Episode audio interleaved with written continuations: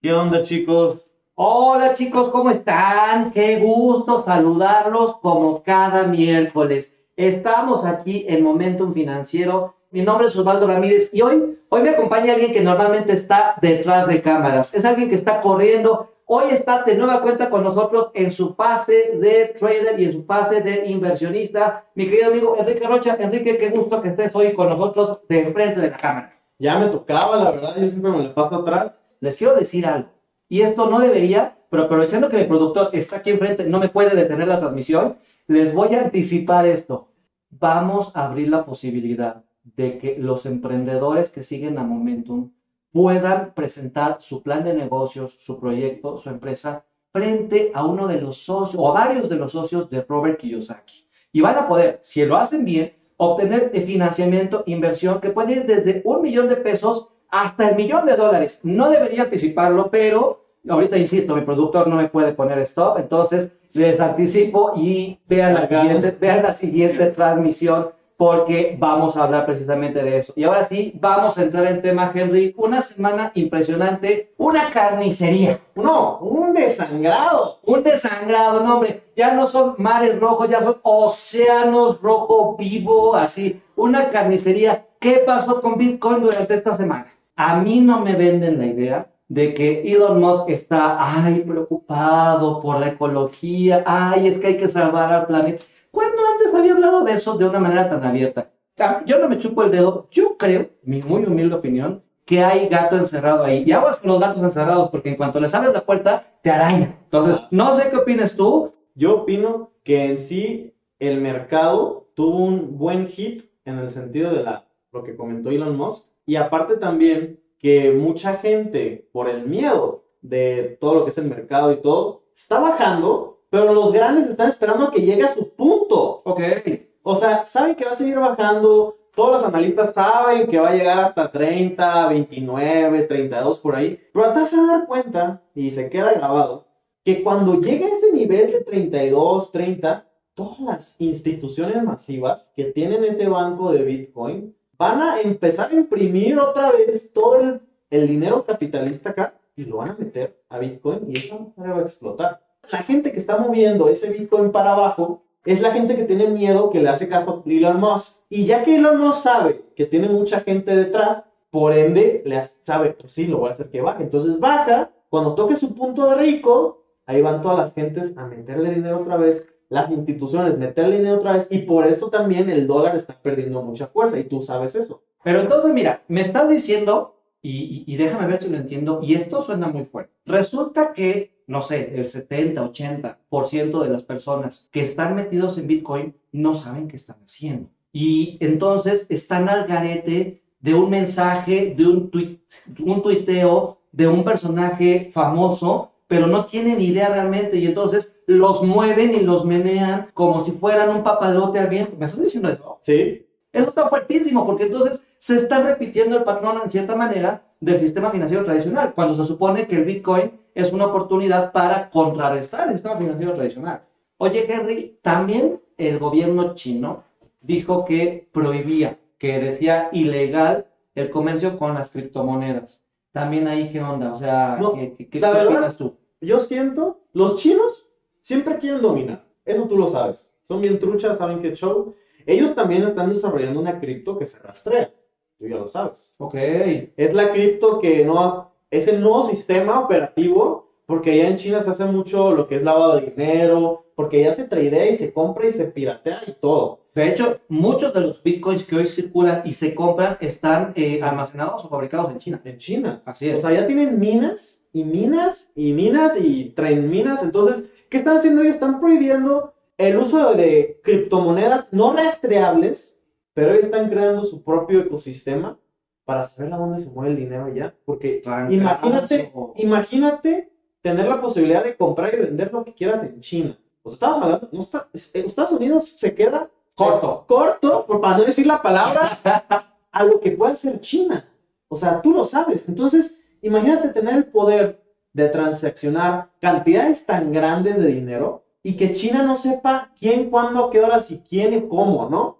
Entonces yo siento que por eso China está poniendo un stop a Bitcoin, un stop a las, a las criptomonedas que no se pueden localizar o, o saber a dónde van, pero ellos mismos están creando su propio sistema para saber quién paga con qué, ¿no? Interesante. Porque si no, pierden el control de su economía. O sea, ahorita, ahorita China dependía de Estados Unidos. Sí. Ya no. Ya no. No, no. Ahora ellos tienen su propio, su propio mundo, su propia desmadre. Entonces tienen que, tienen que saber cómo controlar eso. Y con Bitcoin en el juego y con todas las criptomonedas en el juego, está muy difícil. Mira, ¿me recuerdas algo? Muchachos, vayan ahí a la página de, como dice Osvaldo, y busquen un video que habla por ahí de agosto más o menos que salió, que dice que estamos en la Tercera Guerra Mundial. Y en aquel entonces decía que no son ni con balas. Hay quien dice que es biológica. Mi opinión muy particular es que tampoco es biológica, es financiera. Y es muy interesante porque China ya está tomando, creo yo, el control de la economía mundial.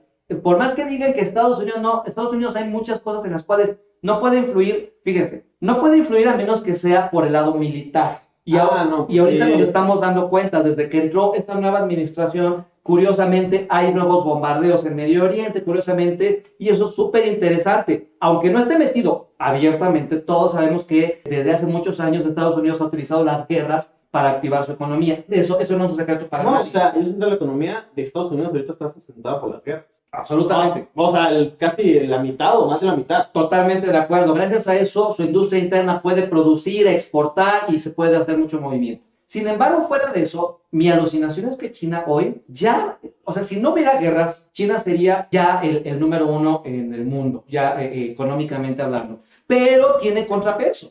Y ese contrapeso resulta que ni siquiera está siendo controlado por Estados Unidos. Ese contrapeso, creo yo, es uno de ellos, el sistema Bitcoin. Yo, yo entiendo entonces que a China le conviene ahorita frenar tantito al Bitcoin para también hacerle competencia y que, y, y- y que no le coman el mercado en cuanto a todo el comercio digital que se puede abrir. ¿Sí estoy entendiendo bien o estoy entendiendo? Si dejas el sistema financiero en las manos de una moneda descentralizada, aunque sabemos que esa moneda ya está más centralizada. Ya está muy centralizado. ya está más centralizada que el sistema financiero, pero toma en cuenta que hay gente todavía que tiene Bitcoin que no sabe qué hacer con ella. Entonces yo siento que lo que están haciendo los chinos es ponerle un stop, arreglar tus shows, o sea, centralizar todo lo que tienen ellos y ya después pues la van a dejar entrar en algún tiempo en el futuro. Pero ahorita que Bitcoin todavía no llega a su máximo esplendor, no pasa nada si lo frenan. Porque yo siento que los chinos saben hasta dónde va a llegar. O sea, ellos saben que Bitcoin este año cierra en los 100. Mínimo. Mínimo. O sea, ellos saben que cierran los 100. Entonces a ellos no les preocupa no aceptarlo. Porque ellos tienen sus minas atrás, minando Bitcoin, teniendo Bitcoin, pero pues no lo aceptan porque ya tienen sus minas. Es, mencionaste otra cosa. Dicen grandes consejeros, observa a los gurús, observa a los gigantes y no hagas lo que ellos te dicen, haz lo que ellos hacen. Les tengo noticias, chavos. 20-30% de las granjas mineras que están en el mundo están en China. Durísimo. Sí, o sea, yo siento que es eso. Lo que están haciendo es solo, oye, pues nadie lo use, pero nosotros sí lo vamos a guardar. ¿Por qué? Porque ahora Bitcoin se está convirtiendo en una reserva de valor. Sin embargo, hay criptos que van a tener sustento. Ya, ya quítate la venda de los ojos de que eso no sirve, de que es una burbuja, porque si fuera una burbuja, China no tendría el 30% de la producción mundial de criptomonedas. Chavos, otra vez, disculpen la rudeza. A río revuelto, ganancia de pescadores. No seas de los pescados que ahorita están como loquitos intentando brincar del, de- del río ahorita que se tiñó de rojo. Lo que tú necesitas entender es, ahorita que se tiñó de rojo, es buen momento para observar qué está pasando. No hagas lo que los grandes gurús te dicen que hagas. Haz lo que ellos están haciendo. Mucho ojo. No hagas lo que ellos te digan. Haz lo que ellos están haciendo. Mira, nos están preguntando que en este momento de corrección de criptos, ¿cuál es la mejor opción para invertir? Esto no es un consejo financiero, mucho ojo, no es que Henry Osvaldo me dijeron, no, no, no. Pero, Henry, tú ahorita, ¿en qué te estás moviendo o cómo te estás moviendo en esta corrección? Yo la verdad, como les digo, si ustedes ya tenían Bitcoin, no lo vendan. Esa es la cosa más estúpida que puedes hacer. Ok. O sea, si tenías una cripto, cualquier cripto, no la vendas, no hagas nada, stand by. Pero Dogecoin solo es eso. Si quieres enfocarte en algo realista, algo sustentable, invierte en las grandes. Ok. Bitcoin, Ethereum. De hecho, ahorita en la corrección de Bitcoin, el que más ha aguantado es Ethereum. Es lo que, es lo que iba a decir. Inclusive circuló un meme precisamente de que cae junto conmigo y dice, tú ya no tienes poder. Sí, ¿por qué? Porque la actualización de Ethereum. Claro, 2.0. Ethereum 2.0, trancazo. O sea, la única moneda que se está actualizando es, es Ethereum. durísimo, O sea, Bitcoin, durísimo. Bitcoin ya es el rey. Entonces, ¿hace actualizaciones así muy grandes que ha tenido Bitcoin? No. Porque además no hay un líder real. O sea, O sea, no- quién sabe quién diablos es Satoshi Nakamoto. Entonces no hay un líder real. De Pero. Ethereum tiene un proyecto detrás. Ok. Ethereum tiene un proyecto detrás, tiene un proyecto respaldado, sabe su misión, visión, o sea, saben qué pedo. Entonces, ellos sacan la actualización 2.0. Los mineros sí se hicieron como que no manches, o sea, porque la actualización 2.0 hace más difícil a los mineros de minar. Ok. Por ende, hace que Ethereum sea más seguro, mejor este, encriptado en el blockchain Ok. y aparte, la volatilidad de, Bit- de, de Ethereum va a ser menos. Henry, ¿qué mensaje final podríamos dar a todas las personas que se conectaron esta noche, que muy amablemente nos están dedicando un poquito de su tiempo? La paciencia es una virtud de sabios. Y eso aplica para todo. La paciencia es una virtud de sabios y eso es algo que lo tienes que tomar en cuenta como en familia, relac- relaciones, lo que son tratos de negocios, inversiones y demás. Porque si quieres algo rápido, de la noche a la mañana, No, no va a pasar. Eso no va a pasar, eso no existe. Y si existe, pues amárrate porque esa madre va, va a tronar. Chavos, ya saben, aunque ya bajó y se puede comprar, nos, nos sugieren, yo le voy a hacer caso, no es un consejo financiero, pero yo le voy a hacer caso, puede continuar todavía un poquito la corrección, pero es solo una corrección, es solo una corrección y después ya lo vimos varias veces. El año pasado, a principios, mm, febrero, marzo del año pasado, Bitcoin estaba tocando los 4.000, 4.000 y cacho dólares. Y nadie esperaba que pudiera crecer a la velocidad que creció y agarró un, un- un impulso muy interesante. Ahorita, si observamos las gráficas, probablemente podamos encontrar algunos patrones. Acércate con los expertos. Henry, por cierto, públicamente te quiero comprometer. No, ahí vamos a. Sí, sí, sí, Ya públicamente. tirando tra- el trapazo. Sí, sí, sí. Tú siempre estás detrás. A mí me encanta cómo me hablas a las once y media de la noche. Eh, 24-0, 24-4, no sé, 26-4 de, de tus, tus entradas positivas contra tus entradas negativas. Necesitas compartirnos tu conocimiento. Aquí te comprometo públicamente a que te animes a grabarnos un curso de lo que tú haces, de cómo analizas las gráficas, de lo que tú haces, para que nuestros amigos de Soy Momentum también puedan aprender. Claro que sí, vamos a hacer un, este, un curso de trading básico, al igual que avanzado, para que todos puedan en sí analizar lo que es el mercado y que sepan que la verdad, el trading es más de tener paciencia que de saber qué indicador o cómo va el mercado.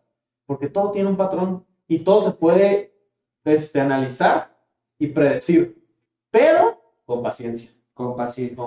Nos pregunta alguien, ya para irnos, me encantó esa pregunta, ¿qué los motiva a seguir con Momentum Financiero? Muchachos, ahorita los mercados fueron manipulados por grandes figuras eh, eh, políticas, económicas, empre- del emprendimiento. Es una realidad. Y así ha sido. O sea, ellos no son ni los primeros y probablemente no son los últimos. Sin embargo, si logramos transmitir educación financiera a las masas, al grupo de personas eh, eh, que estamos moviéndolo en tiempo real, podemos hacer un contrapeso y podemos usarlo a nuestro favor. Por eso utilizamos momentum financiero. Nos manipularon los gobiernos, nos manipularon los bancos, nos han manipulado las grandes corporativas, Las redes sociales. las redes sociales, pero nosotros podemos entenderlo y darle un, un- un brinco, darle vuelta a la tortilla, como decimos en México. Eso es lo que nos motiva en Momentum Financiero para llevar este conocimiento a todo el mundo. Henry, muchísimas gracias por haber venido. Ha sido un gusto. Bueno, tú siempre estás, pero por haberte pasado de este lado. Claro sí, ¿no?